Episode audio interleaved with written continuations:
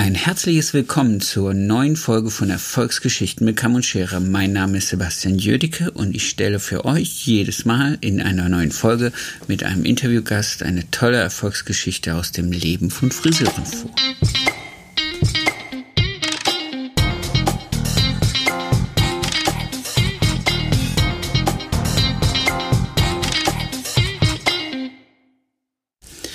Erste Folge, zweite Staffel. Als allererstes möchte ich mich natürlich erstmal bei allen bedanken, die seit der ersten Folge ähm, fleißig Zuhörer sind. Ich habe gesehen, unsere Community wächst und wächst. Das freut mich sehr. Ich bedanke mich bei allen, die sich die Zeit nehmen, die Folgen zu hören. Ich bedanke mich vor allen Dingen bei allen, die sich die Zeit genommen haben, mir ein Feedback zu geben, entweder durch eine kurze SMS, durch eine Nachricht, äh, durch einen Kommentar in den jeweiligen Beiträgen oder auf unsere Facebook- oder Instagram-Seite. Das freut mich sehr.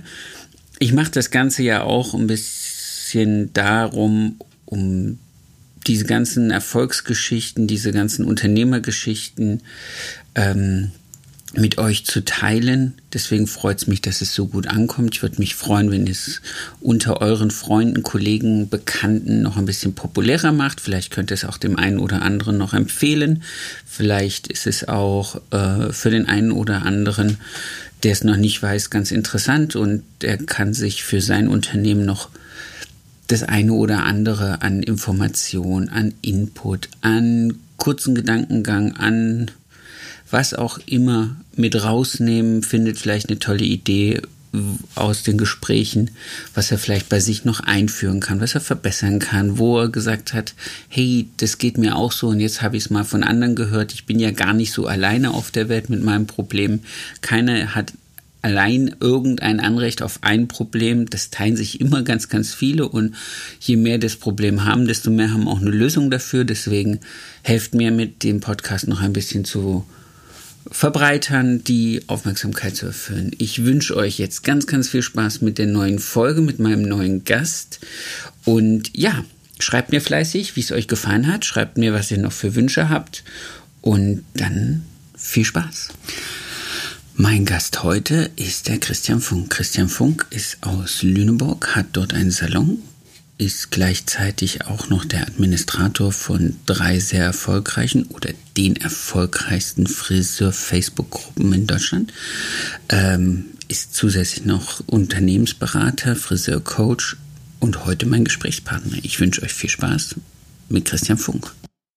Willkommen, lieber Christian. Schön, dass wir die Zeit gefunden haben, ähm, die oder dass du die Zeit gefunden hast, hier in meinem Podcast-Projekt mitzuwirken und uns von an deinem Wissen teilhaben lässt. Das Projekt heißt ja Erfolgsgeschichten mit Kamm und Schere und ähm, der Anruf bei dir oder die Videokonferenz heute mit dir ist äh, sozusagen genau das, was das Projekt aussagt, nämlich eine Erfolgsgeschichte. Ähm, und ich würde mir gerne ein bisschen von dir erzählen lassen, wie es dazu kam, so einmal durch das tiefe Tal und wieder hoch. Du hast jetzt heute, wenn ich es richtig sehe, ein Salon um zehn Mitarbeiter? Ja, so ungefähr, ja. Wunderbar. Okay. Wie hat das Ganze angefangen? Also, ähm, jetzt müssen wir erstmal deklarieren, was ist Erfolg? Erfolg ist für mich ähm, ein Unternehmen, was gesund dasteht, was es schafft, seine Kosten zu decken, sein Personal gut in Lohn und Brot zu haben. Und äh, was es meiner Meinung nach noch ausmacht, ist, sich ein bisschen aus der Masse äh, der vielen, vielen Friseursalons herabzuheben oder herauszuheben. Das machst du einmal auch über die Arbeit als Coach und als Friseurberater, aber auch, ich finde, über ähm, deine Arbeit auch mit deinen Blogbeiträgen und deine Arbeit in deinen Friseur-Communities bei Facebook. Ähm, aber ich finde, Erfolg ist auch einfach, ja, eine schöne, eine gute Geschichte zu zeigen, dass leidenschaftliche Handwerksarbeit in unserem Beruf einfach auch Früchte tragen kann. Ich will Erfolg deklarieren in Form von Menschen, die Spaß haben, Geld zu verdienen und ein gutes Business machen. So. Ja, also, also wie gesagt, ich, die, die Frage wird nämlich kommen. Ich habe es neulich mal gerade erlebt, was ist denn Erfolg und was, was macht denn, warum ist ihr denn erfolgreicher als ich oder wie auch immer? Und ja. da müssen wir uns ja mal ganz einfach die klare, die klare Frage stellen. Ich habe 2004 das Geschäft aus einer Insolvenz heraus übernommen. Das heißt, mein, mein damaliger Chef, ich war Salonleitung, mein damaliger Chef ist in die Insolvenz gegangen, nicht mit dem Salon, sondern mit seiner gesamten Firma. Es waren fünf Salons und eine riesen Baufirma hinten dran und die Baufirma ist pleite gegangen und äh, da sind dann die Friseursalons hinten hint, hinterhergerutscht sozusagen. Und ich konnte dann ähm, die Firma übernehmen und äh, war schon ein paar Jahre Meister und war auch schon im Meisterprüfungsausschuss tätig und äh, ich konnte auch damals schon rechnen und ähm, ich war schon damals ein einigermaßen guter Friseur und, sage ich mal, war jetzt auch nicht so ganz doll auf den Hinterkopf gefallen. Aber äh, ich habe dann bis zum Jahre 2012 zum Teil sogar sehr, sehr erfolgreich tätig gewesen. Ich hatte immer einen vollen Salon, viele, viele Mitarbeiter, super gutes Team. Es war wirklich toll. Aber es war irgendwie nie so der, also, weißt du, der goldene, der, der grüne Zweig, oder, ne, das, das goldene Blatt das war nie da. Das, das heißt, es war immer irgendwie so, es ging irgendwie so. Rücklagen waren, ja, ich war immer froh, wenn ich so 3.000, 4.000 Euro auf der Kante hatte. Meistens hatte ich das aber minus auf dem Konto. Okay, also das Problem haben wir, also das muss ich sagen, habe ich habe ich, glaube ich, bei vielen gehört, dass sie sagen, okay, sie schuften sich irgendwie wund, sie stehen zwölf Stunden im Laden, sie haben äh, Kundschaft ohne Ende, aber am Ende des Monats stellen sie fest, dass immer irgendwie die ganzen Kosten ihnen ihre Liquidität wegfressen. Ja, ja, es, war, es hat nie gereicht. Ja, und, und äh, wenn ich dann mal irgendwann mal ein bisschen mehr Geld verdient habe, so weil toller Umsatz da war, ähm, dann kam das böse Finanzamt und hat mir all mein Geld wieder genommen. So. Und ähm, das, das waren so, klar, wenn ich guten Umsatz mache, dann kommt danach ein Monat, der schlecht ist. Und dann kommt aber das Finanzamt einen Monat später oder einen halben Monat später und will dann sein Geld haben. Von dem guten Monat. Von dem guten Monat. Und du bist aber mitten im schlechten Monat. Und somit bleibt dir nie was übrig. Also du bist eigentlich immer irgendwie am Limit unterwegs. Und, und dann darfst du dann die miese Zeit, die du ja machst, auch noch selbst auch noch, also verdienst eh schon zu wenig Geld als Unternehmer, bist dann schlecht bezahltester Mitarbeiter und darfst dann aber auch noch irgendwann noch deine Steuern zahlen und vielleicht noch was nachzahlen oder wie auch immer. Und du denkst aber, wofür denn? Ich habe doch nie was verdient. Ja, aber du hast trotzdem das wenige, was man verdient, muss man trotzdem versteuern. Und da gibt es ja Mindeststeuersatz und äh, etc. Und, und ähm, man, man, man ackert gegen die sogenannten Windmühlen und kommt einfach nicht weiter. Und warum habe ich das so getan? Ich, ich, ich habe dann gedacht, okay, ich muss mein Team vergrößern, weil jeder Mitarbeiter bringt ja letztendlich wieder Gewinn und ich verdiene ja am Mitarbeiter und wie auch immer. Und habe dann, anstatt ich meine Preise angepasst habe, habe ich meine Mitarbeiter angepasst. Das heißt, ich habe dann noch Mitarbeiter eingestellt, noch Mitarbeiter eingestellt. Und irgendwann hat das so eine Dynamik genommen, dass ich einfach selbst irgendwann nicht mehr den, äh, den Überblick hatte. Ich habe einen großen Salon, der war voll mit Menschen und die haben alle geackert wie Tiere, die haben alle viel zu tun gehabt aber die Umsätze reichten nicht. Ja, und ich habe ja dann auch so, äh, so, weißt du, sich hinsetzen, die Zeit finden, sich das auszurechnen, wie viel muss ein Mitarbeiter dann wirklich umsetzen. Da habe ich dann auch diese 3,5 genommen, ne, die man so auf dem Markt immer so hört. Oh, oh, oh genau, so Pi mal Daumen, habe gesagt, das müsst ihr jetzt umsetzen und wenn sie es dann nicht geschafft haben, naja, dann war es halt so. Ne? Und geschafft hat es eigentlich keiner, weil es ging ja auch nicht. Die haben ja am Limit gearbeitet, ja. Aber die Preise waren zu niedrig. Ja, und, und ich, ich wusste, dass meine Preise zu niedrig waren, aber ich habe mich nicht getraut, sie zu erhöhen, weil ich dachte, das würde ja dann voll nach hinten losgehen und dann hätte es Diskussion. Und meine Mitarbeiter wollten ja auch nicht, dass die Preise erhöht werden, weil die hatten ja dann Angst, dass irgendwas schief läuft.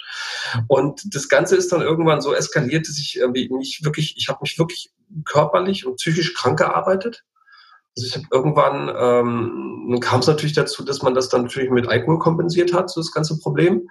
Also wenn man abends nach Hause kam, dann, dann musst du dann erstmal wieder runterkommen. Also hast du ein Bier oder ein Whisky oder ein Wein getrunken und dann konntest du besser schlafen und dann hast du aber nicht durchgeschlafen, bist dann nachts wach geworden, dann hat sich der Kopf gedreht. Dann hast du zu Hause noch eine unzufriedene Partnerin, die natürlich mit der ganzen Situation, du hast ja nie Zeit und sonst wie auch noch da war. Also die Beziehung war gestört, ähm, kleines Kind noch dabei, kein Geld, finanziell angeschlagen.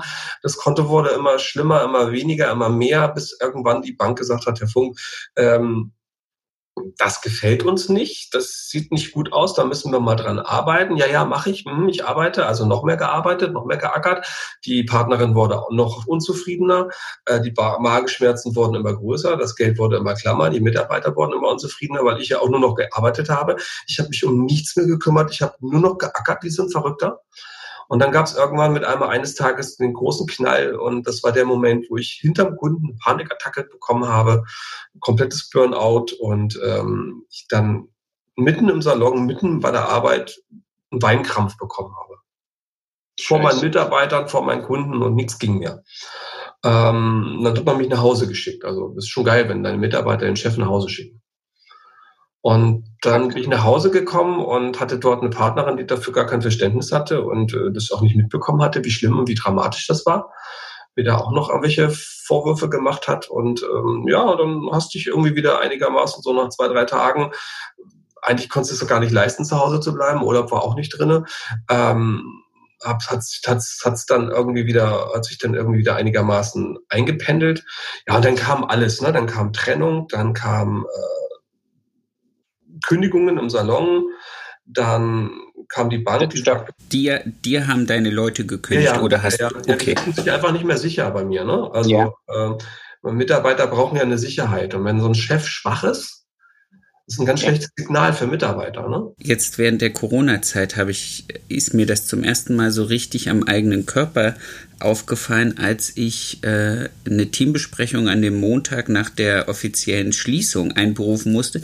Und ich hatte zehn Leute vor mir sitzen und ich musste denen sagen, dass ich im Moment nicht weiß, wie lange wir uns jetzt trennen müssen, wie lange ich sie in Kurzarbeit schicke und und da muss man schon irgendwie mit seiner eigenen Entscheidung mit seiner eigenen äh, Standing sehr, sehr klar sein, damit man da nicht völlig irgendwie. Das war, also ich kann es nach, also im Kleinen, in sehr klein kann ich es kann jetzt seit einem kurzen nachvollziehen. Und dann, ähm, wie gesagt, dann wurde mir mein Konto dicht gemacht. Und dann war der Moment, wo ich also eigentlich so einen kompletten Zusammenbruch hatte, ne? wo dann also nichts mehr ging.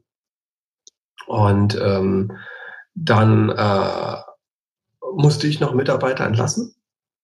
Mitarbeiter, die überhaupt nichts dafür konnten. Aber es waren halt die, die ich entlassen konnte, weil sie noch nicht so lange bei mir waren, wo die Verkündigungsfristen nicht so lang waren und sonstig. Äh, ich musste mein Team verkleinern. Ähm, das hat mich dann mm, auch nochmal mental unglaublich krank gemacht. Das heißt, ich habe dann, war dann eine Woche krank danach. Also da ging auch nichts mehr. Ich habe dann nur noch gebrochen und äh, so dachte erst, ich hätte eine, eine, eine keine Ahnung, äh, Darmgrippe oder so, aber okay. Es war äh, durch nervliche Belastung. Und also ich war wirklich, ich war an dem, an dem sogenannten Ende. Da gibt es so ein tolles Foto, das ist auf meinem Blog auch zu finden, wo ich aussehe wie so ein Junkie. Da habe ich nämlich meinen neuen Perso machen müssen. Hatte aber kein Geld zum, zum, zum Fotografen zu gehen, deswegen habe ich das im Automaten gemacht. Und da ist dieses wunderbare äh, Foto entstanden, was ich immer noch mit mir trage. Also mein Perso ist immer noch aktuell. Also der ist jetzt demnächst brauche ich neuen, aber noch ist der von 2012 immer noch da. Und da habe ich immer noch dieses gruselige Foto. Wird immer wieder, wenn ich drauf gucke, immer dran erinnert. Und ähm, da sieht man mir diese Angst an. Ne? Da habe ich ähm, ich habe es mir angeguckt. Ich habe mir den, den Blog, äh, den Beitrag mal durchgehört und das fand ich schon sehr erschreckend. Und ähm, ja, dann bin ich mein Konto auf der Sparkasse Lüneburg war mit äh, 18.500 Euro im Minus oder 18.600 Euro im Minus. Ich hatte aber nur ein Dispo von, von 8.000. Also die hat die Bank schon lange mitgehalten. Ne? Also haben schon 10.000 Euro äh, Spaß gemacht und ich konnte es überhaupt nicht verstehen. Für mich war die Bank die, die, die, die Böse, ne? klar. In dem Moment suchst du ja jemand anderes, der die Schuld dafür trägt. Und äh, bin dann zur Volksbank gegangen und habe da ein Konto eröffnet. Dafür brauchte ich diesen Perso. Und dieses Gespräch war ganz gruselig, also sowas von oben herab und sowas von, von, von unangenehm für mich. Ähm, der, der, der Herr Pangert ist immer noch mein Berater, der hat sich sehr viel Mühe gegeben, höflich und nett zu mir zu sein. Aber du spürtest einfach, der Mann hat kein Vertrauen zu mir gehabt. Ne? Der sagt, du hast ein Konto, ich wir nehmen sie als Kunden auf, freuen uns, sie zu haben, aber Dispo oder irgendwas, die kriegen hier gar nichts. Wir rechnen mit nichts.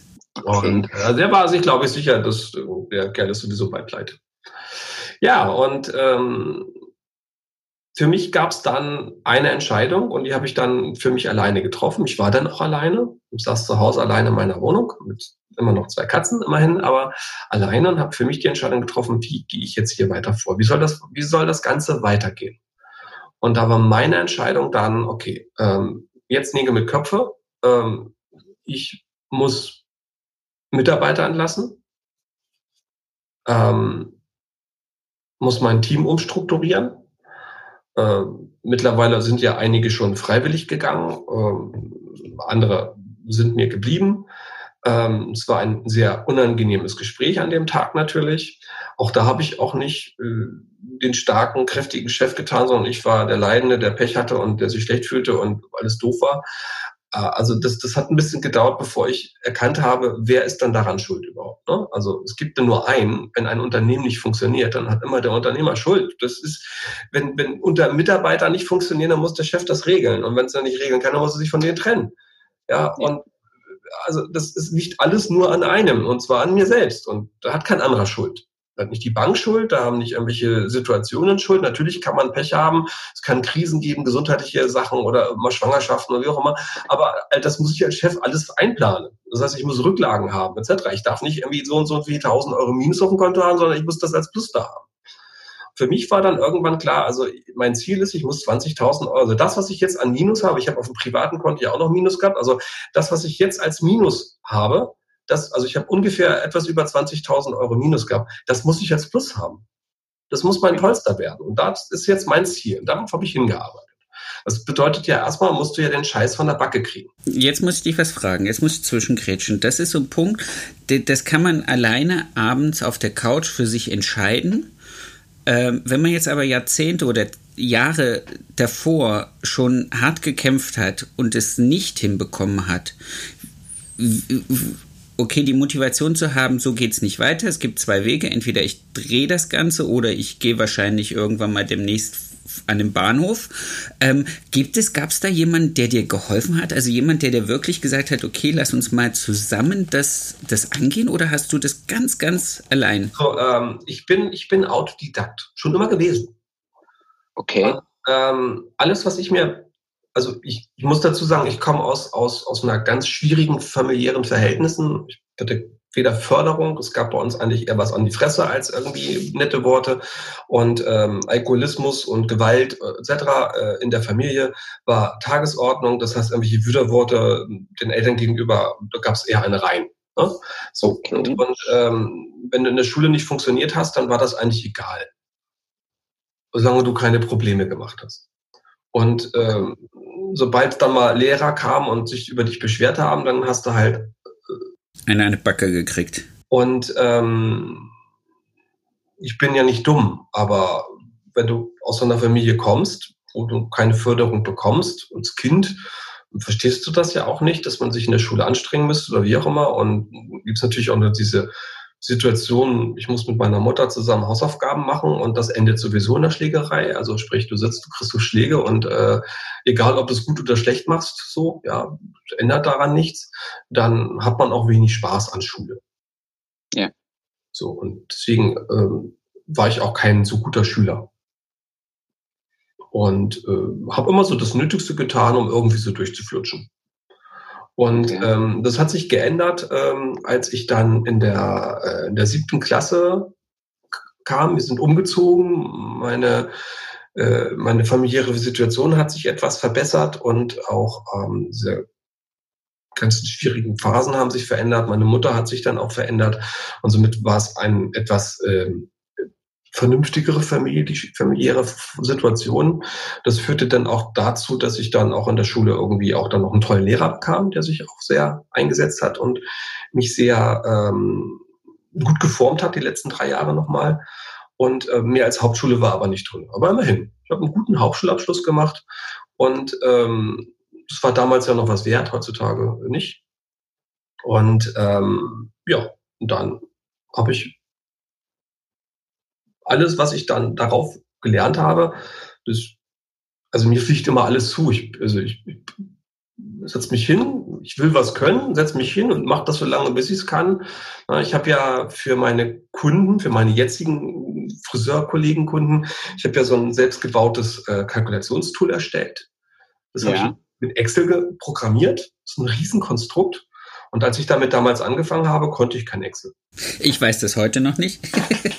und habe da so lange mit rumgefummelt und geguckt, ein bisschen gegoogelt, gemacht, getan, bis ich das konnte. Und mittlerweile, dann habe ich zwischendurch auch mal Freunde gefragt, die sich besser damit auskannen, wenn ich irgendwas gar nicht hinbekommen habe. Und irgendwann habe ich den Freund gefragt, sag schon mal, kannst du mir das mal zeigen? Und dann guckte mich nur an und sagte, äh, du bist schon viel weiter als ich, du brauchst nicht mehr Fragen kommen. Also das blicke ich nicht mehr. Und, und ähm, ja, mittlerweile kann ich Excel, glaube ich, also unkonventionell, weil ich die ganzen Formeln alle, das sind alles selbstgebaute Formeln, die gibt's wahrscheinlich gar nicht von Excel gar nie so vorgesehen, aber ähm, das Tool funktioniert einwandfrei und sehr gut. Und äh, muss das jetzt gerade von einem Programmierer umprogrammieren lassen, weil ich das jetzt natürlich professioneller haben möchte, richtig als Webanwendung. Und der sagte außerdem, deine Formeln, sagt er, gucke ich mir gar nicht an, ich baue das alles so nach. Aber das heißt, du hast dich wirklich an diesem Abend dann zu Hause dazu entschlossen zu sagen, okay, ich will das besser können und ich setze mich jetzt damit auseinander. Es, ist Handel, es war ja nicht das Problem, dass ich irgendwas nicht konnte. Ich hatte nur den Arsch nicht in der Hose. Das ist, ja Haupt, das ist das große Problem.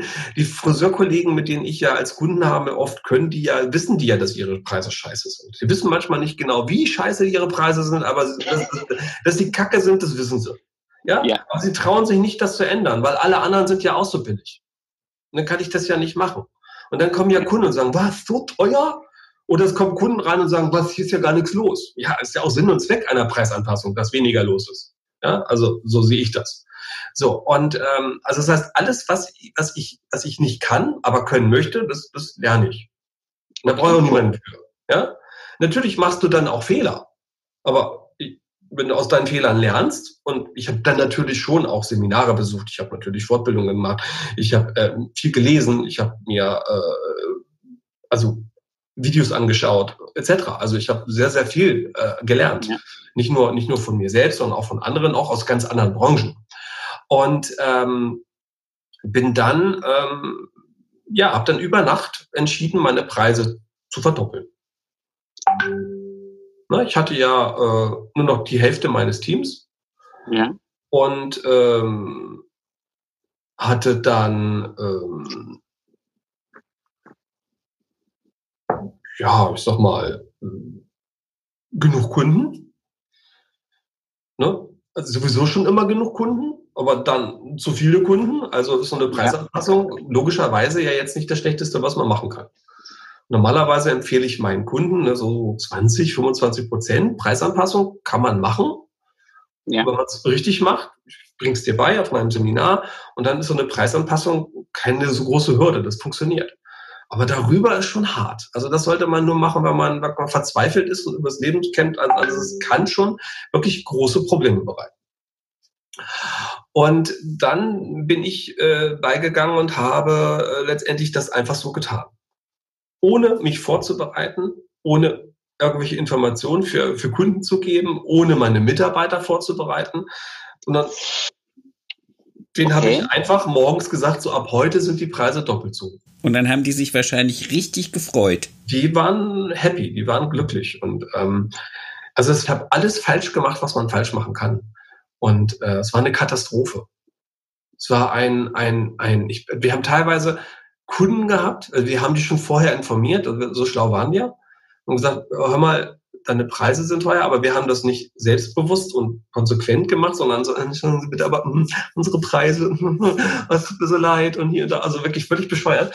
Und äh, ja. es, Kunden wirklich schreien, pöbeln aus dem Laden gelaufen. Also es war jetzt nicht ständig oder jeder, aber es gab wirklich so Momente, wo wirklich Kunden wirklich gekeift haben.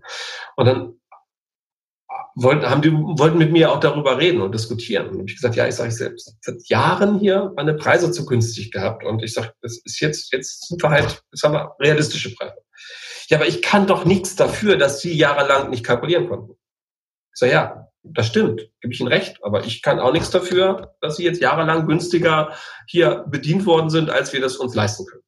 Und ich sag, wenn Ihnen das nicht gefällt, ich kann es nicht ändern. Ich sag, ich mache ansonsten die Türen hier zu, dann müssen Sie eh einen neuen Friseur suchen, also suchen Sie sich jetzt einfach einen neuen Friseur oder akzeptieren Sie das. Also mir war das scheißegal. Das war der einzige gerade Punkt. Ich war der einzige, aber diese, diese, dieses Standing, was ich dann mir einfach aus der Verzweiflung herausgenommen habe, das hat sich auch auf meine Mitarbeiter übertragen. Nach kurzer Zeit waren die auch ganz so, ja, wir wollen das, ansonsten gibt es uns bald nicht mehr. Und das war die, die richtige Antwort, lustigerweise. Gut waren wir vorher schon. Wir haben wirklich gute Arbeit geleistet. Wir, schon immer gute, wir waren immer schon gute Friseure. Wir waren, aber wir waren auch nie super billig, aber wir waren halt gemessen an der Qualität, die wir geboten haben, waren wir jetzt günstig. Das war einfach so. Deswegen hatten wir auch so viel zu tun und deswegen hat das Ganze auch nicht funktioniert.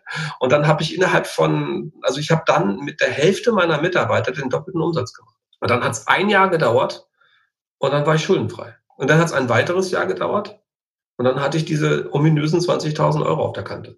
Und es gab keinen, also es gab jetzt niemanden, der dann in der Zeit dir als Mentor dazwischen gesprungen ist. Das hast du alles sehr cool. Weil das ist was, was ich halt ähm, für mich festgestellt habe. Ich bin jetzt in den letzten elf Jahren, so lange wie ich meinen Laden habe, einfach auch immer wieder an der Tatsache des Unternehmerseins und des Chefseins, des Personalführers oder des, des so ein bisschen rangewachsen. Ich habe mich mit den Leuten auseinandergesetzt, habe festgestellt, okay, wenn ich das Team umstelle, gibt es andere Energie, muss ich mich auch wieder drauf einstellen. Das sind so Dinge, die ich dann aber auch in, in Kommunikation mit anderen Friseuren immer wieder so an mir selber reflektiert habe und gearbeitet habe, dass ich dann halt auch irgendwie so dieses aus einem guten Friseur, aus einem guten Dienstleister, aus einem guten Gastgeber halt auch ein guter Unternehmer werde. Also ist mein. Das Problem ist halt, dass, dass die meisten Friseure die, die Unternehmerschaft angehen die haben nicht verstanden, dass sie ab jetzt nicht mehr die besten Friseure sind. Sein müssen. Sein müssen, sondern sie müssen die besten Unternehmer sein. Also Friseur sind sie nur noch nebenberuflich. Hauptberuflich sind sie gefälligst Unternehmer. Ja? Und diese Entscheidung, wenn ich sage, ich nehme jetzt einen Salon oder ich mache einen Salon auf, dann muss ich verdammt nochmal diese, diese, diese Entscheidung treffen. Und wenn ich das nicht tue, führt das automatisch in, also in, in große Probleme. Ja. Weil wenn ich mich mit meinen Preisen nicht auseinandersetze, wenn ich mich mit meinen Kosten nicht auseinandersetze, ich mich mit meinen Löhnen nicht auseinandersetze, wo kommen dann diese ganzen Probleme her, die unser, unser Beruf haben? Guck dir doch mal an, an jeder Ecke billiger, billiger, billiger, billiger, ja, und schlechter bezahlt, schlechter bezahlt, schlechter bezahlt. Wer will den scheiß Job denn noch machen? Ja, ich habe gerade wieder eine Diskussion bei Facebook Friseure Deutschland. Da hat eine Kollegin geschrieben, weißt du, sie, sie wollte, sie hat, sie hat von ihrer Kundin ähm, für Waschen, Schneiden, Föhnen und Strähnen 90 Euro genommen. Die Kundin hat einen riesen Rabatz gemacht, weil das war ja dann viel zu teuer und so beim anderen Friseur wäre es ja viel günstiger und bla bla. Und ihre Freundin macht es ja irgendwie auch noch günstiger und so, weißt du, dann gesagt haben, und dann, ja, helft mir doch mal. Sag, was, was muss man denn da helfen? Gar nichts. Ich führe doch gar keine Diskussion mit irgendwelchen Leuten. Wenn irgendjemand meint, das wäre nachträglich, schreibt die mich an und sagt, das war mir zu teuer. Dann sage ich, ja, das ist schön für dich, dann geh doch das nächste Mal woanders hin. Oder sag's an der Kasse. ja, also äh, diese Diskussionen, vor allem das Problem ist doch schon 90 Euro für Waschen, Schneiden, Föhnen und komplett drehen. Das ist doch sowieso schon zu billig. Und, und wenn ich billige Preise habe, muss ich doch nicht wundern, dass Kunden kommen, die auch billig sind und die es auch immer billiger haben wollen. Ja, natürlich mein, mein bestes Marketingobjekt, was ich durch Zufall mal hatte, habe ich auch da untergeschrieben. Ähm, das passt gerade so schön. Ähm, ich bin umgeben von Billigfriseuren. An jeder Ecke und Kante sind billige Läden. Ne? Unsere billigen südländischen Barbershops, die für, keine Ahnung, 5 Euro rasieren und 8 Euro Haare schneiden. Und irgendwelche Discount-Läden aller, ja, ich will jetzt gar keine, ja. also wirklich billig. So. Und, und äh, irgendwas mit Express und du weißt schon. So. Und dann haben die, aber die Kunden gehen dahin und kriegen keinen Termin oder müssen so lange warten und dann, wo gehen sie rein? Bei uns.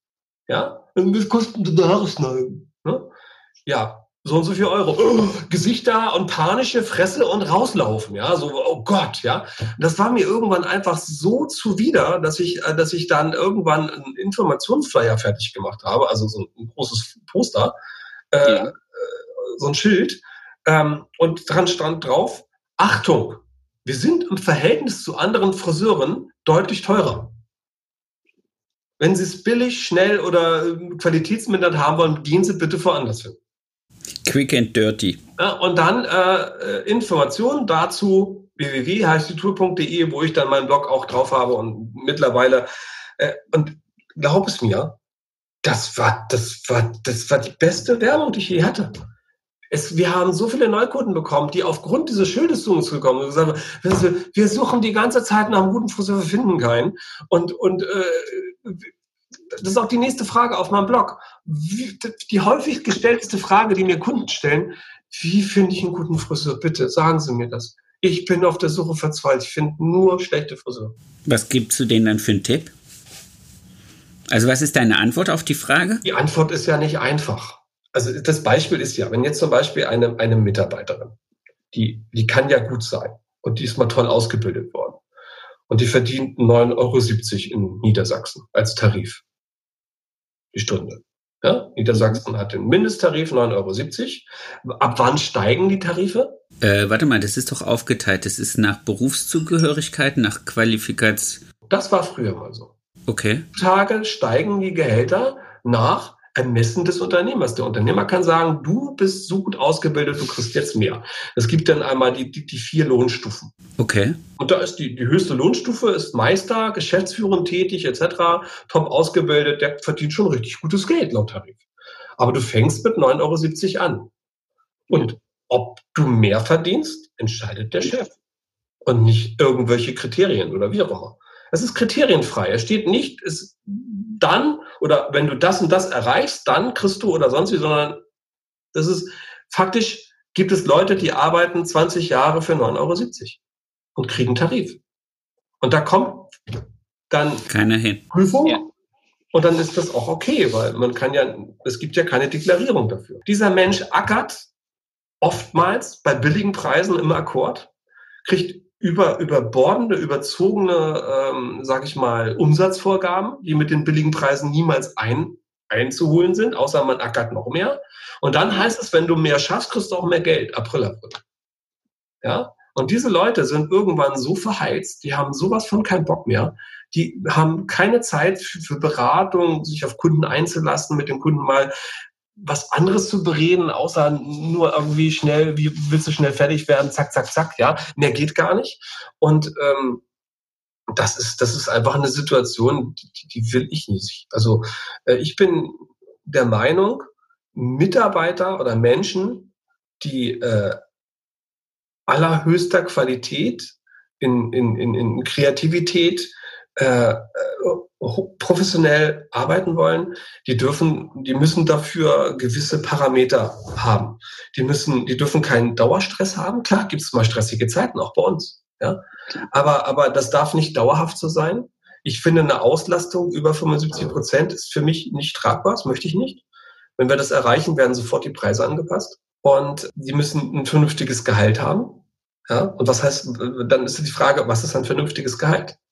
Was ist ein vernünftiges Gehalt? Ich kann es dir sagen, ein vernünftiges Gehalt ist in meinen Augen äh, zurzeit 14 Euro die Stunde. Und ich finde es immer noch zu wenig. Ich möchte das sukzessiv steigern.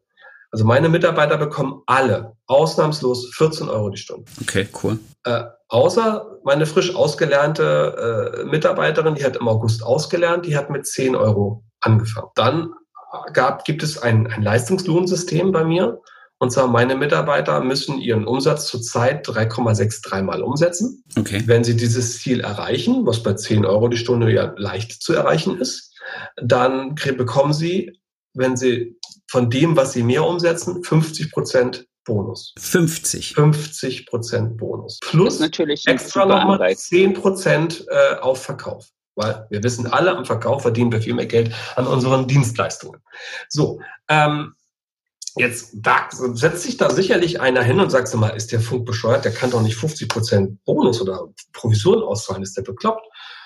Äh, nein, äh, also wenn, wenn, wenn diese 3,63 Prozent äh, Umsatz, also wenn das wenn meine Mitarbeiter ihr Gehalt 3,63 mal umsetzen, dann sind deine Kosten gedeckt. Dann geht's mir schon gut. Dann habe ich schon ein gutes Gehalt auf der Kante. Machen Sie mehr, dann ist es doch nur fair und gerecht, wenn wir hier 50-50 machen und sagen, pass auf, wenn du jetzt doch mehr als das machst, was schon echt viel ist, es ist doch nur gerecht, wenn wir beide uns das 50-50 teilen. Ja, das ist cool. Bei meinen Youngstars ist es so, da kriegen sie keinen Bonus, der wieder abgezogen wird, wenn sie es nicht schaffen, sondern ich erhöhe deren Grundgehalt so lange, bis sie bei 14 Euro sind. Das habe ich, das, das ist zum Beispiel auch was, was ich mit meinen Mädels äh, immer mal wieder besprechen muss, weil ich gesagt habe, ich bin nicht so ein, so ein Fan davon, euch immer wieder die, die Provision anzuheben oder höhere Provision. Ich sehe, dann bin ich lieber für einen höheren Grundlohn Einfach auch äh, mal ein bisschen weiter gedacht in der Zeit von, was weiß ich, Mutterschutz, Elternzeit, wird ja auch alle möglichen Sozialleistungen auf einen Grundlohn angerechnet und nicht auf irgendeine fiktive Provision. Ja. Und dann stehen die natürlich dann auch in Elternzeit. In Zeiten von Corona. Ja. Dieses System ist natürlich, äh, meine Mitarbeiter sind gar nicht auf Bonus angewiesen. Ja. Denen geht's ja schon ohne Bonus Aber mir ist es auch so, ich, ich zahle diesen Bonus nicht sofort, sondern wir sammeln ein halbes Jahr. Ah, okay. Umsatz mit Plusumsatz aufgerechnet. Und am Ende des Monats kommt ein, ein Bonus und der wird dann monatlich fest, egal was passiert. Und wenn die Mitarbeiterin ein halbes Jahr ausfällt, kriegt die monatlich ihr, ihren Bonus. Ah, okay. Das heißt, du sammelst ein halbes Jahr und das zweite halbe Jahr wird dann sozusagen durch sechs Monate get. Ah, okay, cool. Auch nicht schlecht. Und dann äh, wird auch Urlaub zum Beispiel auch, äh, das wird der, der Durchschnitt errechnet, ähm, den der Mitarbeiter in der Zeit macht. Und wenn er Urlaub hat, kriegt er genau pro Stunde durchschnittliche Arbeitszeit pro Tag äh, jeden Urlaubstag diesen Umsatz, den er bis dato gemacht hat, gut geschrieben. Finanziert wird er dadurch, dass er ja natürlich bei dem, bei dem, bei dem, ähm, also bei Errechnung des Multiplikators schon mit eingerechnet wird. Ja, das heißt, mein Multiplikator ist normalerweise 20 Prozent niedriger. Und da müsste ich ja dann äh, mal 12 geteilt durch 10 rechnen. Ne? Und, und Ja, um das rauszurechnen, stimmt. Sehr schön. Lass uns nochmal auf, die, auf die, den Weg hoch zurück zum, zum Erfolg sozusagen, aus dem Loch raus. Du hast gesagt, du hast ein Jahr gebraucht, äh, bis du dich gefangen hattest und nochmal ein Jahr, bis du die ominösen 20.000 Euro, die du für dich als deine geistiges, äh, seelisches Polster aufgebaut hast, hattest. Ähm, wie hat sich dein eigenes Standing im Team oder als Chef ausgewirkt auf die Leistung der Mädels oder Jungs und auf, die, auf das Gewinnen von Personal? Hat es sich überhaupt aufgewirkt? Also, ich verbessere oder verändere mein System permanent. Der, der beste Weg, sich zu verbessern, sind Krisen. Jede Krise macht mich stärker. Nach kurzer Zeit haben meine Mitarbeiter dann gesagt, Christian, das war genau die richtige Entscheidung. Gott sei Dank hast du das so gemacht. Auch wenn es am Anfang natürlich hieß, oh Gott, oh Gott, oh Gott, wir gehen alle pleite, wir verlieren hier unseren Laden. Und ähm, nein, es war ganz schnell, hat mein Team das verstanden. Und meine Auszubildenden werden ja eben selbstbewusst erzogen. Meine Auszubildenden werden schon daraufhin trainiert und, und äh, ich stelle übrigens keine externen Mitarbeiter mehr ein. Ah, okay. Das heißt, du akquirierst alles aus Ausbildung. Ich bilde meine eigenen Mitarbeiter aus und ich übernehme nur Mitarbeiter, die ich selbst ausgebildet habe. Okay. Ausnahmen, ne? Es gibt sicherlich irgendwo die ganz tolle Ausnahme, wo ich, wo ich eine Ausnahme machen würde.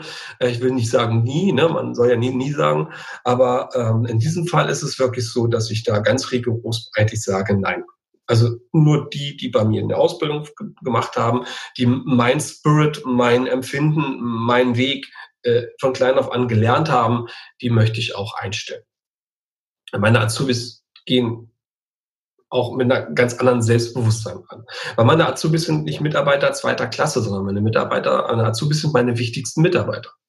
Es okay. denkt der eine, wieso sind denn Azubis die wichtigsten Mitarbeiter? Weil uns ist das, für uns ist das Wichtigste, Kunden zufriedenzustellen und Kunden ein geiles Feeling zu geben. Der Kunde soll sich bei uns besonders fühlen. Er soll sich besonders gut fühlen, der soll besonders umsorgt werden, der soll besonders äh, schön behandelt werden, der soll tolle Kopfmassage bekommen, der soll Ruhe haben, der soll sich entspannen können. Und all das machen unsere Azubis. Als Service Kräfte. Also unsere Service-Spezialisten, die dem Kunden einfach dieses, diesen Mehrwert bieten, dieses Besondere bieten. Das können nur unsere Azubis bringen, weil wir selbst schaffen das nicht mehr. Und deswegen habe ich auch immer viele Azubis und bilde im großen Stil seit Jahren aus.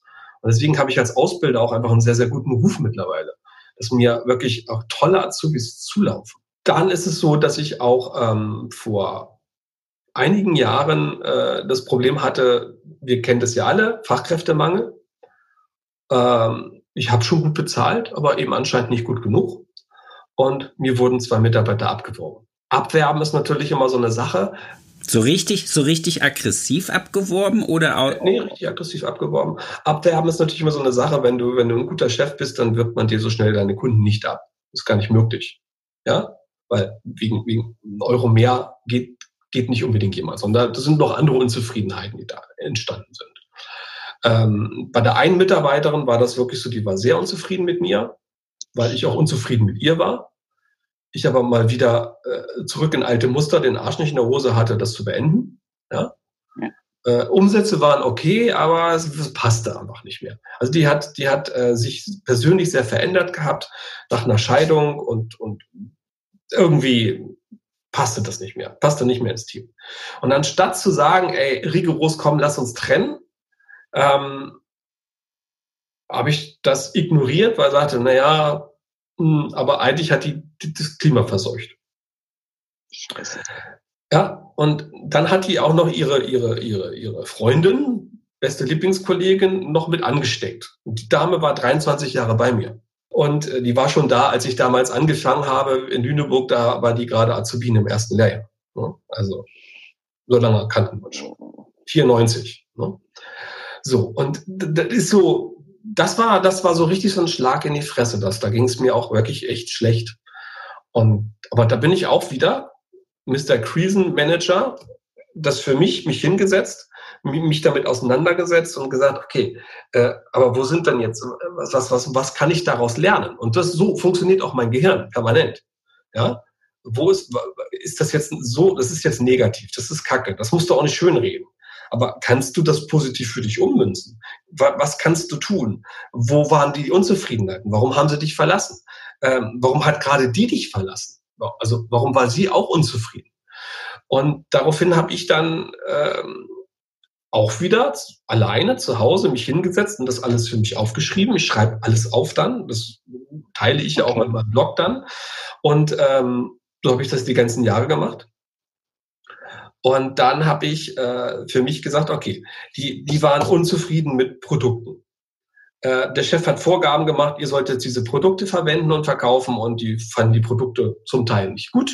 Das war nicht gut. Das glaube ich nicht. Das ist, das ist, tut mir leid. Lass, lass okay. Entschuldigung, lass mich aus. Alles okay. Und ähm, dann ähm, gab es eine Unzufriedenheit mit, mit, mit, also mein Management, mit meiner Personalführung. Ähm, ich hatte natürlich so Hierarchien im Salon. Die eine hat dann äh, mit der anderen gemeckert und äh, ich bin schon 23 Jahre hier, du hast, mit, du, hast, du, hast das zu tun, was ich dir sage. Und äh, so, ja, wenn ich nicht da war. Und so waren diese ganzen Strukturen so ein bisschen so, so, was sieht man das in so, in so, so, so Firmen äh, kennt, wo der Altgeselle dem Azubi einen an die Fresse haut und sagt, du machst das jetzt so, weißt du? Und ich habe ja diese unzufriedene Mitarbeiterin im Salon gelassen und habe nicht für Ordnung gesorgt. Ich war, war wieder schwach geworden. Da habe ich eine Teamsitzung gemacht mit dem noch verbliebenen Team und habe zu denen gesagt, pass auf Leute, es wird sich jetzt hier einiges ändern. Ihr seid zum Teil unzufrieden mit dem einen oder anderen Produkt. Wenn ihr damit nicht zufrieden seid, pass auf, ich gebe euch jetzt die Aufgabe als Team. Erstmal, ihr seid keine Mitarbeiter mehr. Ab sofort nennt ihr euch Mitgestalter. Okay. Gucken die mich an. Ich sage Aufgabe. Ihr habt jetzt vier Wochen Zeit, ein Produkt zu finden oder eine Produktlinie zu finden, die euch gefällt. Ich hänge hier an nichts, außer an dieser einen Marke, die bleibt hier. Und wenn ich sie alleine verkaufe, ist mir egal. Aber äh, ihr sucht euch eine neue Haarfarbe, neue Pflegeserie. Es muss nicht aus einem Haus kommen, ist mir egal. Wichtig ist, okay. darf es nicht billig unter unserem Preis im Internet zu kaufen geben. Und es darf kein Schundschrott Mist drin sein, die und die Inhaltsstoffe möchte ich da nicht drin haben. Okay. Ja, Sodium Lauryl. Das heißt, du hast schon. Sodium Lauryl gehört für mich nicht in ein Shampoo, fertig und deswegen rum. So. Und setzt euch damit auseinander als Team, macht das zusammen. So. Und dann möchte ich noch gewisse Parameter hier im Salon ändern. Ich möchte den Salon renovieren. Ich möchte das und das haben. Ich möchte eine andere, äh, also möchte eine andere Dekoration haben. Ich möchte das renoviert haben. Ich möchte das machen und das machen. Plant das bitte als Team zusammen. Und keiner ist hier mehr als der andere. Klar gibt es Mitarbeiter, die haben Weisungsbefugnisse. Und ich stelle jetzt auch eine Vollzeitrezeptionistin ein, die war schon eingestellt und die hat dann zu dem Zeitpunkt auch angefangen. Ich sag, und die ist hier, wenn ich nicht da bin, Chefin im organisatorischen Bereich. Okay. Fachlich seid ihr hier alle gut genug, um miteinander äh, fachliche Sachen zu, zu ändern. weil ich war ja auch weniger am Salon dann durch meine Tätigkeit als Coach. Habe mich ja nicht mehr so viel um meinen Salon gekümmert und das ist dann auch ein Punkt daraus gewesen. Das nächste Thema ist, ihr bekommt ab, ab sofort alle 14 Euro die Stunde, also die Gesellen. Ausnahmslos. Standen die da. Das waren zum Teil drei Euro mehr. Die Stunde. Ja. Die waren, das war natürlich ein super Anreiz. Und ähm, ja, und dann habe ich innerhalb von vier Wochen diese Aufgaben gestellt, ganz rigoros und gesagt, also ich gehe jetzt vier Wochen in Urlaub, bin jetzt vier Wochen nicht für euch da. Ihr formt das jetzt so hin, wie ich euch die, die Aufgaben ganz klare Strukturen gegeben. Und dann bin ich ganz mutig, wie ich war, in Urlaub gegangen. Vier Wochen. Ich, vier Wochen. Und ich habe einen großen Berg Rücklagen gehabt, also ich konnte es mir gut leisten. okay. Und äh, bin nach vier Wochen wiedergekommen und bin in einen neuen Salon gekommen.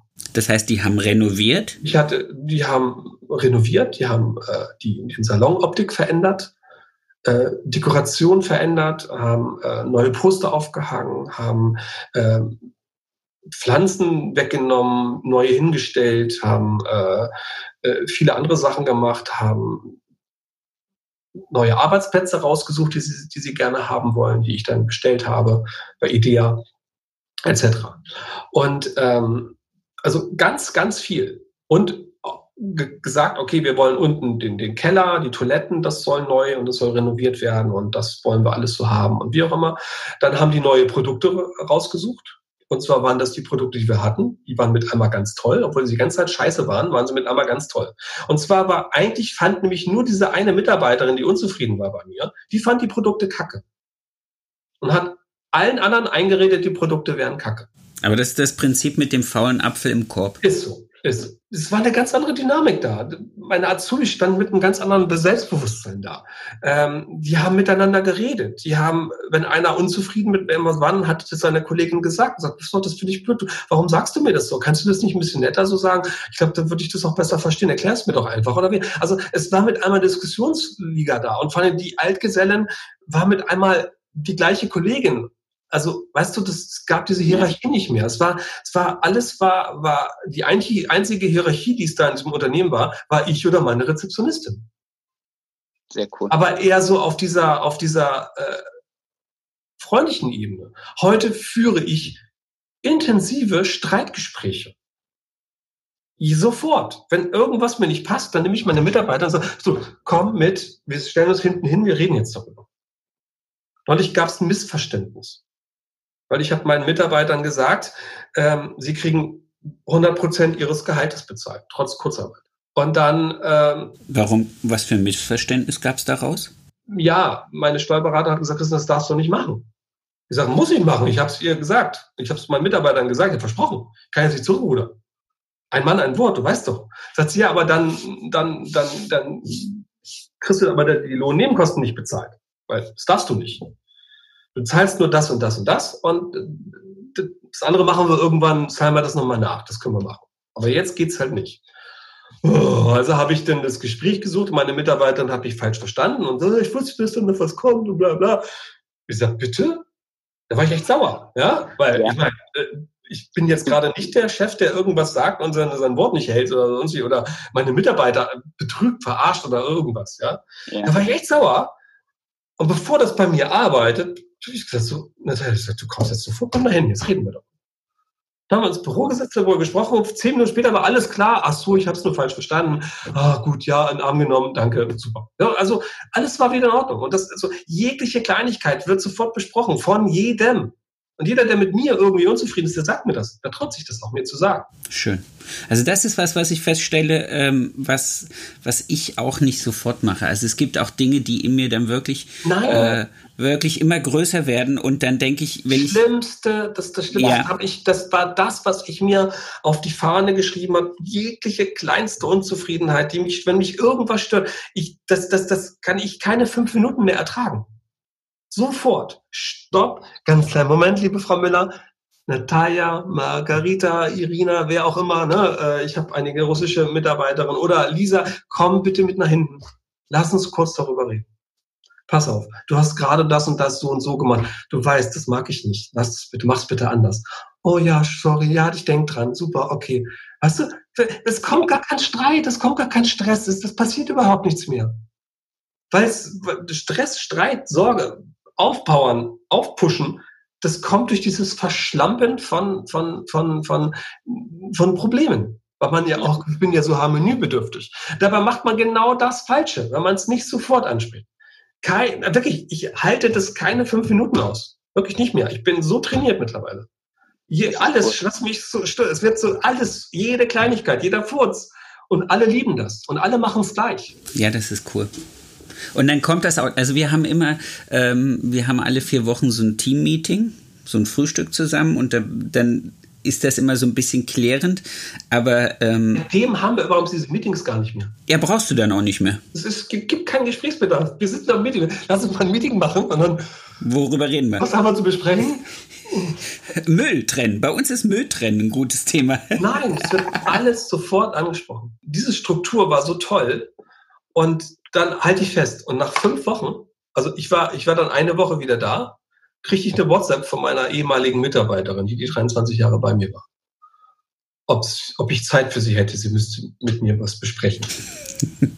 Es war doch nicht so geil bei dem Neuen. Die stand dann bei mir und ah, hallo und ah, ja, so schön hier und oh, es sieht alles so toll aus und also wir haben ja, hat sich ja so verändert. Oh, oh. Ja, äh, ja, kurze Rede. Ich, ich möchte wieder anfangen. Ich sage, Irina, es tut mir leid, aber das geht nicht. Bah, warum nicht? Geil. Ich sage, äh, weil das kann ich nicht entscheiden. Ich sage, das ist keine Entscheidung, die ich alleine treffen kann. Das ist eine Teamentscheidung. Ich sage, es gibt hier kein, kein Ich mehr, es gibt hier nur ein Wir. Das ist eine Entscheidung, die müssen meine Mitarbeiter mittreffen. Ich bin verpflichtet, meinen Mitarbeitern diese Entscheidung zu geben. Und ich, da muss man dazu sagen, meine Mitarbeiterin war nicht sehr beliebt als, als, als Kollegin. Die hat, immer ah. die besten, die hat immer die besten Umsätze gemacht, war am längsten bei mir als, als feste Mitarbeiterin, hatte einen Arsch voll Stammkunden, also rein finanziell eine sehr attraktive Mitarbeiterin, aber schwierige Kollegin. Azubis hatten immer so ein bisschen Angst vor ihr und all das Ganze und sonst. Und dann habe ich gesagt, es tut mir leid, sagt, diese Entscheidung kann ich nicht treffen äh, ich muss das mit dem Team besprechen und die werden das entscheiden. Ich habe da eine Stimme auch und am Ende bin ich auch der, der dann Ja oder Nein sagt. Aber erstmal muss ich hören, wie mein Team wird. Äh, aber seit wann ist das so? Ich sage, das ist nicht mehr den Salon, den du verlassen hast. Ich sage, hier ist alles anders. Und dein Team hat sich für oder gegen sie entschieden? Äh, es war tatsächlich dann so, als sie merkte, das wird schwierig, fing sie mit einmal an zu weinen und hat fast gebettelt. Weil ich kann da nicht, ich kann da keinen einzigen weiteren Tag mehr hin. Ich habe mich krank schreiben lassen. Ich kann da nicht weiterarbeiten. Es geht nicht. Was auch immer da vorgefallen ist, ich weiß es nicht. Äh, sie hat es auch bis heute nicht gesagt, warum, wieso. Sie hatte Angst vor der, vor der Dame, weil die auch mit einem Anwalt verheiratet war und äh, ja, hatte Angst, dass sie dann verklagt wird, wenn sie das sagt, was, was vorgefallen ist. Es muss irgendwas, irgendwas vorgefallen sein. Okay. Auf, auf jeden Fall. Ähm, Herrschen durch Tyrannei. Äh, letztendlich, ja, ich, ich kannte die Kollegin und ich weiß, dass die nicht so ganz ohne war, aber gut. Dann habe ich das mit meinem Team besprochen, habe denen gesagt, pass auf, die sind die Vorteile, die sind die Nachteile, aber bla bla. Und ich sage, ihr müsst jetzt die Entscheidung treffen. Ich sage, wenn ihr sagt nein, dann kommt sie hier nicht rein. Wenn ihr sagt ja, und ich sage, wenn ihr wollt, könnt ihr das, ihr dürft auch jeder einzeln oder ihr dürft jetzt hier eure, oder ihr dürft, also ihr dürft jetzt eine Nacht drüber schlafen, morgen Abend treffen wir uns nach der Arbeit nochmal. Ähm, ihr habt Zeit miteinander zu reden, zu diskutieren und wer will, darf auch mit mir das Einzelgespräch suchen und mir, wenn er das vor der Mannschaft nicht sagen möchte, die Vorbehalte mitteilen. Und dann kamen die Mitarbeiter alle an und es war eine 90-prozentige ähm, Zustimmung, dass die wieder anfängt. Aber sie fängt als neue Mitarbeiterin an. Sie hat ein halbes Jahr Probezeit. Sie hat sich hier einzupassen in dieses Team, was wir jetzt haben und nicht umgekehrt. Und dann habe ich mich mit der Mitarbeiterin dann äh, getroffen, zusammengesetzt, in, außerhalb des Salons. Wir sind zusammen essen gegangen und habe ihr das alles gesagt. Sie hat auch die Kritik geübt, die, die, die sie an mir hatte. Wir haben ein ganz offenes Gespräch geführt. Und ich habe ihr rigoros gesagt, ich sage, und wenn das nicht funktioniert, dann bist du nach einem halben Jahr wieder weg. du musst dich jetzt an das Team anpassen und nicht umgekehrt.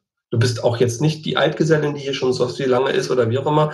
Äh, keiner hat hier eine andere Hierarchie, alle sind auf der gleichen Stelle und sonst wie. Das hat hervorragend funktioniert, Gott sei Dank.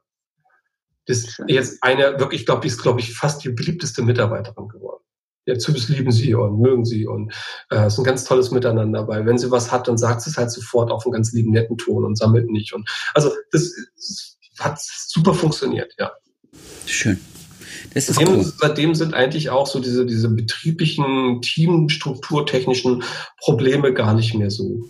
Okay, aber das ist ja natürlich was, was man dann auch, wenn man diesen Podcast dann irgendwann mal später hört, auch einfach so als, als äh, Philosophie aus diesem Ganzen rausnehmen kann, dass man halt wirklich als Chef diesen Arsch in der Hose haben muss, zu seinen eigenen Werten und Ideen stehen muss und halt auch gleich das ansprechen. Also es ist cool, weil ich, wie, ich mache das ja nicht nur, damit ich der Welt irgendwie eine schöne Hinterlassenschaft habe, sondern ich mache es ja auch, um für mich ein bisschen was zu lernen. Und ähm, da muss ich sagen, das ist, das ist der Punkt, der mir immer selber am schwersten gefallen ist, weil ich auch diese, diese äh, Harmoniebedürftigkeit habe und weil wir natürlich auch unterschiedliche Charaktere im Team haben und ich das auch will. Ich will, dass wir unterschiedliche Charaktere haben. Ähm, aber es gibt natürlich auch Momente, wo ich dann immer denke, äh, das ist, glaube ich, nicht die Art und Weise, wie ich möchte, dass nur weil du heute schlecht geschlafen hast, mit deinen Kollegen reden sollst. Sebastian, das ist das Problem, ist aus, aus, aus dieser Harmoniebedürftigkeit heraus ja, aus dieser Harmoniebedürftigkeit heraus machen wir den Fehler und sorgen dafür, Sachen nicht anzusprechen, die dann zu einem Monster anwachsen. Ja. Und dann gibt's irgendwann die, die, die Blase. Und ich bin so jemand, äh, ich halte die ganze Zeit die Fresse, bin lieb und nett und fröhlich und witzig, bis mir der Kragen platzt und dann werde ich zum Choleriker und dann knallt's. Der ist auch nicht gut. Unter Umständen wirklich sehr negativ aus und das ist auch nicht der Hit. Ja? Deswegen, wie gesagt, dieser ganze Stress findet gar nicht mehr statt. Wir haben, weil alles sofort angesprochen wird. Und das ist viel harmonischer. Also auch die Leute, die harmoniesüchtig sind, kann ich nur den Tipp geben, das zu machen. Oder das ist ja auch Seminarthema bei uns. Ähm, dass sie sagen, Leute, äh, bitte, das ist die wichtigste Regel. Jegliche Kleinigkeit ansprechen und das für jeden. Und das ist, jeder ist auch dazu verpflichtet alles sofort anzusprechen. Und bei mir kommt die kleine Azubine, kommt zu mir und sagt, Herr Funk, hören Sie mal bitte, und das ist doof, oder ähm, da haben Sie, da haben Sie, das haben Sie so gesagt, und da habe ich mich blöd gefühlt, und ich so, oh, das tut mir leid, sorry, denke ich drüber nach. Oder, okay, warte mal, darf ich da mal einen Tag drüber nachdenken und ich rede mit dir morgen nochmal darüber. Ich muss da nochmal in mich gehen und gucken, ob, ob ich das wirklich so äh, gesagt habe oder ob, ob ich ob du das vielleicht falsch wahrgenommen hast oder wie auch immer. Also manchmal muss man sich als Chef absichern, man muss nicht mal sofort Entschuldigung sagen. Weil ja. manchmal muss man das erstmal sich verinnerlichen, nächsten trifft man sich und so, pass auf, weißt du, deine Kritik, okay, ja, dass du das so wahrgenommen hast, aber differenzierter, bla bla, so, ja, also, ähm, aber reden, reden, ja. reden das weißt du, das ist auch so, das ist auch dann den Leuten in, in einer Beziehung, äh, ich und Beziehungsratgeber, ja, also, na okay, privat, äh, ja, war ich bisher nicht sehr, sehr erfolgreich, was Beziehungen anbelangt. Aber ich glaube, wenn ich nochmal irgendwann in eine Beziehung komme, ein Thema reden. Aber da kommen wir jetzt noch noch, noch zu dem Thema, weil du das gleiche vorhin, als wir angefangen haben, gesagt hast, reden, Kommunikation. Ähm, lass uns noch kurz diesen Schlenker zu den 19 und 16 Prozent Mehrwertsteuer machen. Das finde ich einfach zu, zu interessant. Ähm, deine Meinung ist, glaube ich, du gibst es nicht direkt weiter. Also ich, ich, ähm, ich habe ich hab ja mittlerweile eine große Community. Ich habe mit meinen beiden Buddies, äh, Ramindel, Jochen Becker zusammen äh, eine gemeinsame Friseurgruppe mit, oh Gott, ich weiß gar nicht, 2000, 3000 Mitglieder mittlerweile schon. Und ähm, habe natürlich aber auch eine riesen Community meiner Kunden, also meiner Bestandskunden, die ich betreue als Unternehmensberater. Da gibt es verschiedene WhatsApp-Gruppen. Ich vertrete dort die Meinung, ich werde die Mehrwertsteuer nicht an meine Kunden weitergeben. Ich habe mich heute eine Stunde hingesetzt und habe dafür auch ein Informationsschreiben verfasst, was ich meinen Kunden auch zukommen lasse. Äh, okay. Und Kollegen zukommen lasse, die ja auch meine Kunden sind, ähm, wo drauf steht, wieso, weshalb, warum. Äh, auch deine Dienstleistung als Friseurberater? Auch. Okay, jetzt nicht nur deine, deine Friseurpreise, also die Preisliste in deinem Salon, sondern auch deine Preisliste als Coach. Meine, meine, meine, meine Coachkunden bekommen eine, eine, eine Übergangsrechnung für diesen Zeitraum. Die hat meine Steuerberaterin, äh, meine Rezeptionistin schon erstellt und fertig. Die werden äh, demnächst an alle geschickt. Dann wird der Preis sich nicht verändern. Okay. Nur die Mehrwertsteuer. Und die Kommunikation, die du dazu betreibst? Die Kommunikation für meine, für meine, für meine Friseurkunden, also für meine Coaching-Kunden, äh, da ist es sehr einfach weil die haben alle das gleiche Problem, die verstehen das auch. Aber ja. an meine Endkunden, für meine Endkunden, für meine Friseurkunden, habe ich dann ähm, ein, ein Informationsflyer fertiggestellt, warum ich diese ominösen drei Prozent Mehrwertsteuer, die ja dann letztendlich nur 2,52 Prozent des Preises verändern, ähm, nicht an meine Kunden weitergeben kann und möchte und werde, weil es einfach ein unglaublicher Aufwand ist, der für die paar Euro sich einfach nicht lohnt. Sollte aber irgendein Kunde wirklich das Bedürfnis haben, darauf bestehen zu wollen, ist gar kein Problem.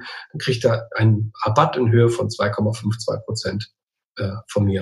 Hast du vorneweg deine Kunden mal befragt? Ja, klar, ich habe natürlich auch Gespräche darüber geführt.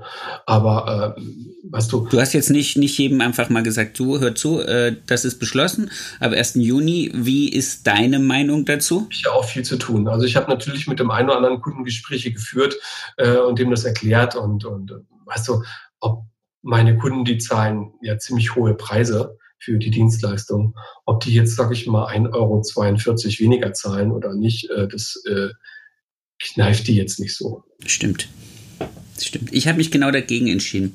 Ich habe ganz, ganz lange, ich war jetzt wirklich drei Wochen lang hin und her gerissen. Ich habe äh, verschiedenste Szenarien in meinem Kopf durchgespielt und habe mich letzte Woche dann dazu entschieden zu sagen, äh, nein, ich rechne wirklich diese 2,52 Prozent aus jedem Preis raus und lasse auch, um das zu kommunizieren und zu dokumentieren, den Preis so furchtbar krumm, wie er dann sein wird für genau diese sechs Monate. Also das, das, das finde ich, finde ich eine ganz coole Idee. Äh, ist aber so, dass, weißt du, bei uns ist so, wir wollen, wir wollen eigentlich kein Klimpergeld mehr in der Kasse haben, deswegen ich habe nur gerade Preise. Ich eigentlich auch. Diesen scheiß dominösen Geld zählen, das ist ja so nervig und ätzend. Deswegen wollen wir so wenig wie möglich Klimpergeld in der Kasse haben. Deswegen würde das schon mal gar nicht gehen. Und ähm, aber ich, ich finde, jeder soll das so machen, wie er das für sich entscheidet. Wichtig ist, das transparent zu machen. Ja. Und wir bieten ja dann dem Kunden noch die Möglichkeit zu sagen, pass auf, wenn du wenn, wenn du es möchtest, wenn du es einfordern möchtest, ist gar kein Problem. Du kriegst am Ende genau den, den, den, den Punkt abgezogen. Als Rabatt ist gar, gar kein Problem. Überhaupt kein Problem. Aber ich ja. glaube, dass auch bei unseren, also bei meinen Kunden, weil es ja da vernünftig erklärt draufsteht, kaum einer das verlangt hat. Das, wär, das würde bei mir genauso der Fall sein. Also es ist wirklich so, dass ich ähm, meine, meine ähm, ganzen Überlegungen wirklich dahin zusammengeführt hat, dass ich bis letzte Woche eigentlich gesagt habe, nein, äh, zur Not nehme ich unsere durch die Preisanpassung nach dem 4.5. Ähm, aufgeschlagene äh, Hygienezuschlag, nehme ich den wieder raus. Das kommt so ein bisschen in die Richtung. Ähm, das ist beim einen Bon ist natürlich viel, viel mehr, beim anderen Bon wird es weniger sein. Ähm, und dann habe ich mir gedacht, nee, nein, ich mache es jetzt so, ich, ich mache diese, diese wirklich krummen Preise und ich werde auf völliges Kopfschütteln meiner Kunden treffen, die dann sagen, Sebastian, was ist jetzt los? Und dann werde ich sagen, nein, ich so, das ist das, was euch der Staat versprochen hat und ich gebe das weiter. Punkt. Also ich, ich rate, ich, ich gebe meinen Coaching-Kunden da auch gar keinen Tipp. Ich sage, pass auf, der einfachste Weg ist tatsächlich, das über einen Rabatt zu lösen. Dann kommt es ja auch zu diesen krummen Preisen. Und äh, weil wenn du dann eine ganze Preisliste umschreibst, einen ganzen Mist machst, dann, dann, dann, dann weißt du, bei, bei, bei, bei, bei, Penny oder bei, bei Kaufhalle oder Kaufland oder wie sie alle heißen, äh, da ja. haben die ein ganzes Team dahinter, die nichts anderes machen, als jeden Tag die Preise zu verändern. Für uns ist das ein Aufwand, das würde so viel Kosten verursachen, deswegen äh, empfehle ich den Leuten, das lieber über einen Rabatt zu machen was auch mittlerweile auch auf offizieller Stelle schon so vorempfohlen wird. So machen wir es auch. Man darf die Preislisten nicht so lassen und dann einen Rabatt geben. Aber jeder soll, also ich sage, Leute, jeder muss für, für sich selbst entscheiden, gebe ich das meinen Kunden weiter oder nicht. Also diese Entscheidung müsst ihr bitte selbst treffen. Da mag ich euch keinen Tipp geben. Da kann man auch keinen Tipp geben. Wie gesagt, ich habe ich hab jetzt in diesen paar Wochen bestimmt dreimal meine Meinung hin und her geändert. Es gab auch schon Zeiten, wo ich auch immer wieder, wieder überlegt habe und gesagt, oh, soll ich es vielleicht doch machen? Nein, mach es nicht, weil ich glaube auch nicht, dass das wirklich da irgendwie zu einem Effekt kommt, wo die Kunden dir das danken oder keine Ahnung, die ich jetzt deswegen geiler finden. Äh, habe da lang und breit darüber nachgedacht, mich auch mit Kollegen darüber unterhalten und, und ähm, ich habe auch Kollegen, mich mit Kollegen darüber unterhalten, die eine andere Meinung haben dazu, so wie du jetzt gerade. Ja. Aber das ist, also ich würde würd niemals so vermessen sein und zu sagen, oh, das darfst du nicht, das darfst du nicht machen oder bist du bescheuert oder sonst Nein, jeder muss diese Entscheidung für sich treffen und diese Entscheidung auch für sich selbst treffen und machen. Ja. Finde ich ganz wichtig. Wobei ich sagen muss, dass ich, nachdem ich jetzt gestern das da mit dem, äh, mit diesem Ausbruch äh, in dieser Schweinemastanlage und diesen wirklich sehr, sehr gravierend steigenden Zahlen ähm, echt so ein bisschen kurz Bauchweh hatte, weil ich gedacht habe, wenn die jetzt alle raus dürfen und sich alle wieder fröhlich hier äh, pandemiemäßig verteilen, ähm, dann könnten wir vielleicht doch nochmal an den Punkt kommen, wo wir vielleicht diese 2,25 Prozent bräuchten als Liquidität auf dem äh, auf dem Konto. Also ich sage dir eins, Sebastian, mir, geht's, mir ging es ja wirklich, wirklich saugut. Ja? Also ich habe ja. hab wirklich, wirklich, also für mein Salon richtig, richtig Geld auf der Kante gehabt. Aber das haben die sechs Wochen gut gefressen. Ich hätte das vielleicht sogar, ich hätte das auch noch ein bisschen länger durchgehalten. Aber es ist ein ganz, also wenn, wenn du nichts hast, was sagte mir neulich ein Kunde, weißt du, schlaflose Nächte habe ich erst seitdem mein Unternehmen so gut läuft und ich so gutes Geld verdiene, weil jetzt habe ich was zu verlieren. Damals, als ich immer an der Existenz gekrebst habe, wenn ich dann den Bach runtergehe, ja, wei, ne? Ja. Hinter mir, ne? Sagt er, jetzt habe ich schlaflose Nächte. Ne? Mit einmal. Habe ich vorher nicht gehabt. Und äh, aber jetzt hast du was zu verlieren. Ja, wenn du dann irgendwann anfängst, dein privates Vermögen ins Geschäft zu stecken, um das aufzufangen, dann sind das Rücklagen für das Alter etc., die du eigentlich dafür angelegt hast. Und äh, das ist schon ein komisches Gefühl, wenn du, wenn du auf dein Konto guckst und da sind jetzt meinetwegen angenommen, die Pandemie geht los und dann ist immer so, so 10.000 Euro schwankt das ja bei mir sowieso immer hin und her, weil Löhne rauf und runter etc. Ja mal mehr Steuern, mal weniger oder irgendwas. Und, und dann hast du so zwischen, ich sag mal, zwischen 30 und 40.000 Euro auf deinem Konto und freust dich oder zwischen 50 und 60.000 oder 80 und 100.000 und freust dich darüber und bist stolz und sagst, boah, hast du was geschafft? Und dann siehst du mit einmal sechs Wochen lang, wie jede Scheiße Geld 1000 Euro weggehen. Ne? Und du nur denkst, alter Schwede. Ne? Aber für mich psychologisch habe ich das nämlich dann geregelt und habe gesagt, genau dafür, genau dafür habe ich das Geld dahin gelegt gedacht, das, das erfüllt jetzt gerade seinen Zweck. Und dann ging es mir wieder gut. Und wie viele wird es getroffen haben, die das nicht hatten? Ähm, also bei meinen Kunden, die ich betreue, meistens betreue ich ja noch gar nicht so lange. Da gibt es ja auch manchmal auch Rückschläge, die auch finanziell auch wehtun. Ähm, die meisten. Die meisten. Ja da stehst du da, also die, diese Front an Kollegen bei Facebook, wenn du darüber sagst, Leute, ihr müsst vernünftige Preise haben, warum macht ihr das denn und sonst wie? Ja, mir geht's super, ich bin über Wochen und Monate ausgebucht, was willst du denn von mir? Und das waren aber die ersten, die dann schon nach einer Woche standen und sagten, ich weiß nicht weiter, ich weiß, wenn das jetzt, also das, ich halte es nicht mehr aus. Ich denke so, ja, wie kann das denn sein? Ja. Ich meine, sag mal, wirst du mal vier Wochen deinen Laden zumachen können, ohne dass du deswegen gleich pleite gehst? Da habe ich eine tolle Anekdote. Ähm, und zwar habe ich äh, fünf Jahre für einen wirklich, wirklich tollen Friseur hier in, in der Stadt gearbeitet. Und ähm, als wir uns getrennt haben, ist der Herr leider ähm, schwer erkrankt. Und der hat es geschafft, seinen Laden am Laufen zu halten, also ohne dass er da war. Äh, ich glaube, anderthalb Jahre. Das ist ihm keine Einbußen hat. Also das Ladengeschäft lief. Er hatte seine Rezeptionistin als äh, sozusagen als zweite Chefin da drin und der Laden lief einfach weiter. Der konnte sich um seine Genesung kümmern und, und alles. Und ich habe mir gedacht, wow, das ist, das ist toll. Und ich habe, als ich meinen Laden aufgemacht habe, habe ich von einem Kollegen einen Sohn als Junggeselle angestellt. Und dieser äh, Kollege hat sich den Arm gebrochen. Der war aber auch in dem Alter wie mein alter Chef. Das war so Anfang Mitte 60 Dann hat sich der Vater von dem den Arm gebrochen und ich habe den, den Jungen für, ich glaube, sechs Wochen aus meinem Salon in seinen abtreten müssen, damit das Ding nicht komplett zumachen muss. Und dann dachte ich mir so, okay, das Einzige, was du aus dieser ganzen Tatsache jetzt für dich rausnehmen kannst, ist, krieg es hin, dass du irgendwann mal egal was passiert, dein Laden läuft, ohne dass du jeden Tag hart zwölf Stunden mit Kamm und Schere an den Leuten stehen musst und dass das einfach auf soliden Beinen ist. Und das war so mein, mein Punkt immer, wo ich gedacht habe, nee, ich muss es hinkriegen, dass der Laden auch ohne mich funktioniert. Ja, das, das sind ja diese, diese, diese Mechanismen, weil weißt du, ich bin jetzt nur noch zwei Tage im Salon und das auch teilweise sporadisch, wo ich dann sage, so, ich streiche mich mal aus, ich habe doch keine Lust, ich doch keine Zeit, weil ich ja Gespräche ja. mit Sebastian führen muss oder ne, ist, ich nehme mich jetzt mal hier als, als, als einer von vielen, die Gespräche, die ich führe. Ähm, Gerne. Betreuer mittlerweile, ich mache ja mittlerweile von 105 Kollegen die Kalkulation. Meine Zeit im Salon, das ist fast ein Minusgeschäft. Weil, muss ja ehrlich sein, in der Dienstleistungsbranche reich werden wirklich viel Geld verdienen? Nee, das ist klar. Außer du machst im großen Stil mit, mit vielen Filialen oder keine Ahnung. Ja, oder im absoluten mega High-Premium-Bereich. Also, ich meine so ab 80 bis 100 Euro die Stunde.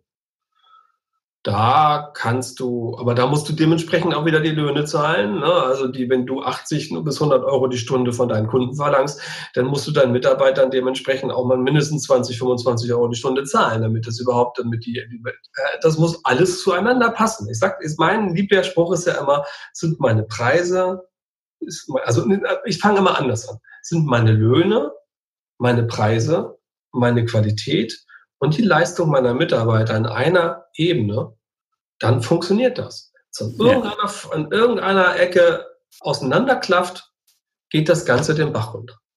Stimmt. Ja, also ja. Äh, biete ich den falschen Preis äh, für hohe Qualität und bezahle meine Mitarbeiter gut, dann gehe ich den Bach runter. Ja, und ähm, biete ich eine schlechte Qualität, will aber einen hohen Preis haben, dann kommen die Kunden nicht. Äh, wenn ich meine Mitarbeiter nicht bezahl, vernünftig bezahle, aber alles andere hochsetze, dann äh, gelte ich als Abzocker, ja, und äh, ist ja auch so. Ja. Ja, und deswegen, das muss alles zusammenpassen. Und, und ein gesundes Unternehmen mit zufriedenen Mitarbeitern entsteht nur, wenn diese Ebenen eingehalten sind, wenn meine Mitarbeiter auch gut verdienen. Dann sind die auch nicht neidisch. Weißt du, ich habe ich hab mir vor, vor, vor ungefähr einem Jahr, habe ich mir einen BMW M2 gegönnt den zahlen meine Mitarbeiter nicht, den, den, den, den, den zahle ich alleine. Also er läuft nicht über den Laden. Und trotzdem, ich habe gesagt, war immer so mein Traum, wollte ich haben. Mittlerweile sage ich mir auch so, naja, würde auch ohne gehen, aber egal. Damals wollte ich das unbedingt. Und habe ich das aber ich ganz lange überlegt und habe auch mit meinen Mädels darüber gesprochen und die haben alle gesagt, ey, mach doch. Ey, du arbeitest ja, cool. viel, mach doch einfach. Und dann habe ich gesagt, okay, aber dann läuft der nicht über den Laden, dann läuft das hier wie die zweite Firma laufen. Ich habe ja zwei Firmen mittlerweile. Dann ja. müssen meine Mädels das nicht einarbeiten, das dicke Auto. Ja. Das ist doch cool. Ich habe meins abgegeben. ja, ich, ich hatte, wohne aber. Ich, hatte ich wohne auch nur. Habe ich komplett Carsharing benutzt. Und ja das Auto macht im Winter gar keinen Sinn und Spaß, da hätte ich noch fette Winterreifen kaufen müssen und so. Und da habe ich dann nur gedacht, so, nee, das bringt's nicht. Und ähm, dann habe ich meine Steuerberaterin gefragt, ja schon mal, wäre das nicht sinnvoll? Das Carsharing ist super. Ich sage, ich glaube, ich mache das nur noch. Sagt sie, ja, sagt sie, das ist toll, mach das. Sagt sie, aber das Geld, also diese meinetwegen 500 Euro im Monat, die kannst du mal direkt ans Finanzamt überweisen. Das ist ja wohl klar, ne? So habe ich wenigstens ganz viel Spaß, wenn ich Auto fahre. Ja, ist doch cool. Das ist cool. Sehr schön. Wow, ich glaube, wir sind schon. Wow, wir sind schon über eine Stunde am Schwatzen. Super. Perfekt. Ich hätte gern noch, das habe ich, das mache ich bei allen, ich hätte gern noch einen positiven Ausblick. Das kann auch ein Moment sein, wo du sagst, da hatte ich mit einem Kunden oder einem Kollegen ein Gespräch, das hat mich so, so gut und so gut gestimmt mit unserer Branche rausgelassen. Also der positive Eindruck ist, den ich, den ich mitgeben kann, ist, äh, ich sehe jede Krise als Chance. Je größer die Krise, umso größer die Chance. Und ähm, aus Krisen, wir haben, wir, wir haben viel zu viel Angst vor Krisen. Die Krise ist der Motor für Kreativität, für Verbesserung, fürs Fortkommen. Ein krisenfreies Unternehmen bleibt immer starr an der gleichen Stelle stehen. Da ändert sich gar nichts. Deswegen, Leute, das habe ich gelernt aus, aus meinem Leben auch heraus. Nimmt die Krisen als Danke, Dankeschön, danke, dass die Krise da ist, an und steigert euch nicht in die Krise rein und macht euch panisch, sondern nimmt diese Krise und lernt aus dieser Krise und äh, nutzt diese Krise als Verbesserung für euch und euer Unternehmen. Und dann kann es mit dieser Branche sehr, sehr toll nach oben gehen. Dem bleibt nichts hinzuzufügen. Vielen lieben Dank für das tolle Gespräch. So, meine Lieben, das war's für heute schon wieder. Tolles Interview, viel Spaß gemacht. Ich hoffe, ihr hattet viel Spaß beim Zuhören. Wenn ihr Wünsche, Anregungen oder ich weiß nicht, irgendwelche Vorschläge habt, seid so gut, hinterlasst sie mir einfach auf unserer Homepage oder auf unserer Facebook-Seite oder auf unserer Instagram-Seite. Über Feedback freue ich mich, über Positives, aber auch über Negatives. Also wenn euch was gar nicht gefallen hat, schreibt es mir trotzdem. Dann kann ich gucken, dass ich das für euch noch ein bisschen besser gestalte. Ich wünsche euch viel Spaß, eine schöne Woche und viel Erfolg. Euer Sebastian. Bis zum nächsten Mal.